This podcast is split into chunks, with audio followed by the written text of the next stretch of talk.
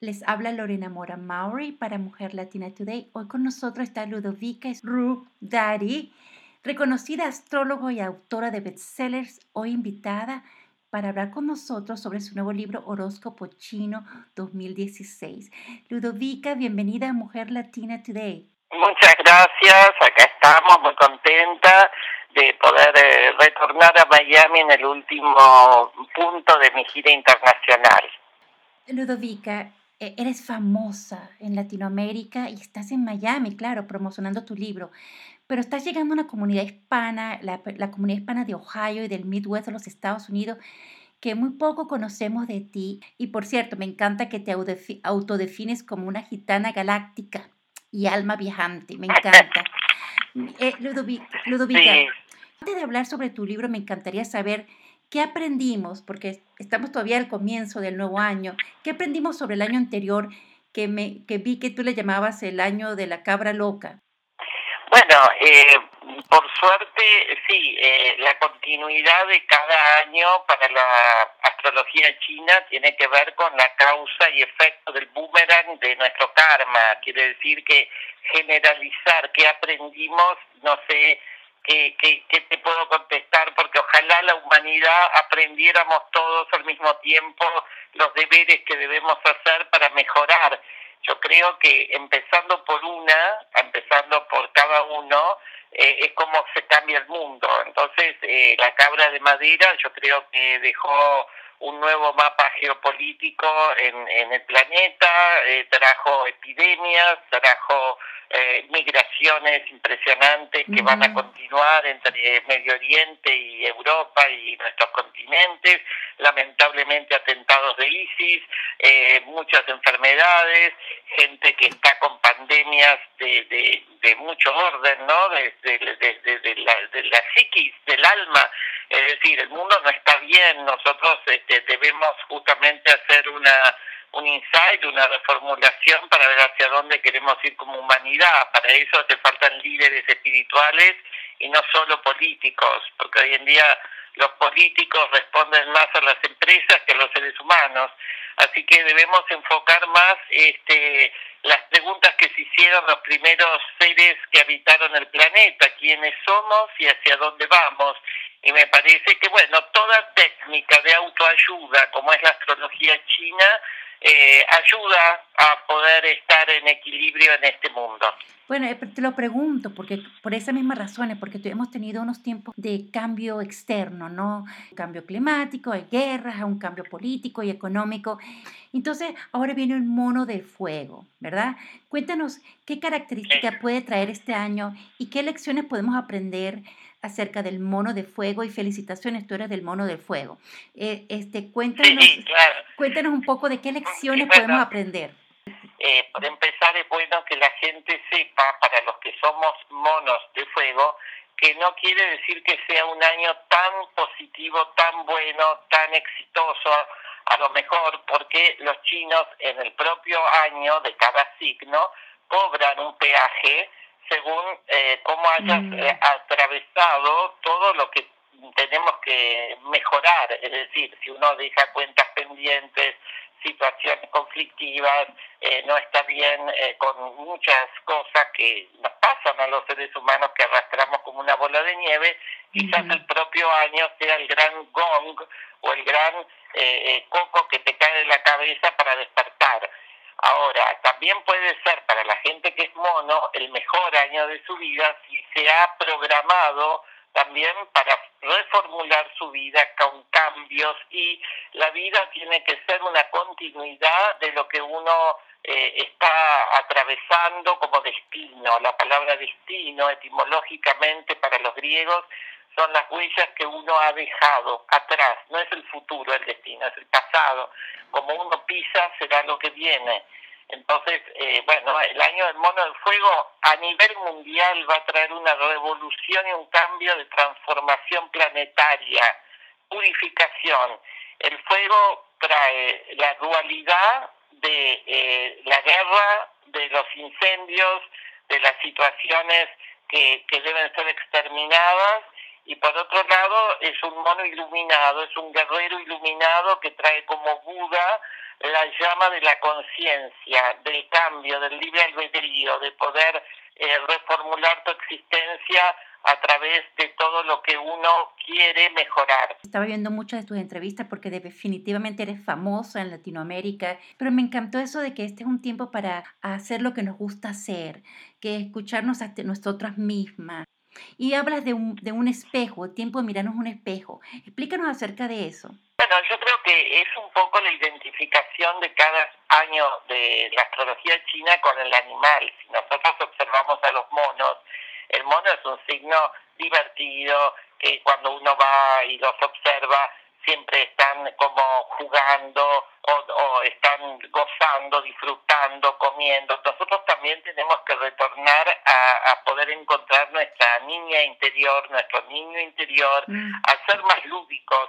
Estamos viviendo en un mundo muy globalizado, en un mundo donde time is money, donde la gente está enferma de correr para el dinero y de estar eh, alienados por todas las este, tablets y, las, y, las, y los mensajitos de texto y, el WhatsApp y todo eso que hace que uno no pueda disfrutar del aquí ahora, de un diálogo con alguien que está al lado tuyo, tu pareja, tus hijos.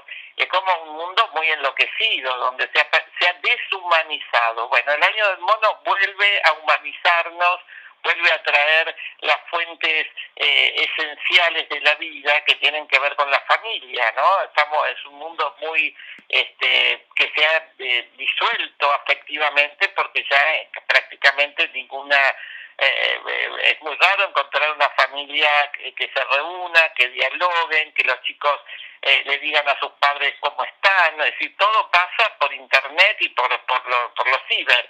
El mono va a traer una vuelta un poco a, la mirada de lo que los seres humanos necesitamos para volver a estar en armonía. Vos sabés que los chinos no creen en la felicidad, dicen que es un invento occidental y ellos buscan realmente el equilibrio y la armonía a través de todo lo que ellos puedan integrar en su vida con las cosas que pasan por fuera, pero también con un trabajo milenario de meditación, de yoga, de tai chi. Eh, es decir, ellos ejercitan esa ciencia para poder estar en equilibrio. Debemos tenerle miedo al mono de fuego, porque tú hablas que es un signo dual, habla de luz y oscuridad, de pasión, de razón, es un signo del yin. Creo que sí, yo creo que el mono de fuego es un signo que va a premiar a quienes sean exigentes consigo mismos y, y, revisen su vida, sus zonas erróneas, sus zonas oscuras, sus relaciones peligrosas. Es un signo también de doble faz, dual. Entonces, eh, cuando uno también quiere hacer, tricky, hacer trampa y todo esto, el mono le va a cobrar una, una un peaje. Ahora, mm. si vos te esmerás para también poder mejorar algo de tu vida, mínimo, no hay que tener grandes pretensiones, ¿no? Uno empieza con una misma, con la gente que te rodea, ser más amable, ser reliable, poder confiar, poder... Entonces eso crea una cadena también que el mono te va a, a, premiar. Ahora, si uno trata de hacer trampa y rápido, eh, saltearse cosas, no enfrentar los problemas, este mono de fuego viene a enfrentar los grandes problemas de la humanidad.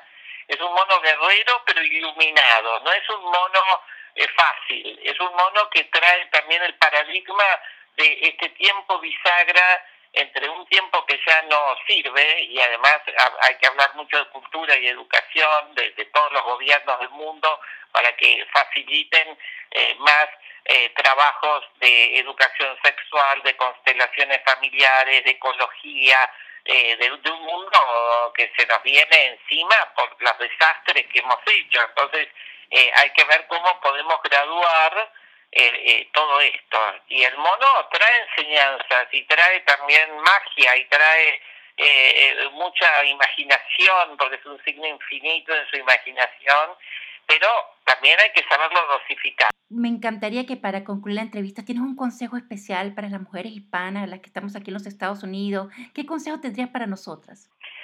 Yo creo que ustedes, este, o sea, viviendo a Estados Unidos, no se da cuenta que la gente vive para trabajar y trabajar y, realmente pagar cuentas y consumir, porque el consumo pareciera ser el leitmotiv de, esta nación y, eh, y, y, no está mal, no está mal. Digo, lo, lo que está mal es estar tan desequilibrado entre una cosa y la otra.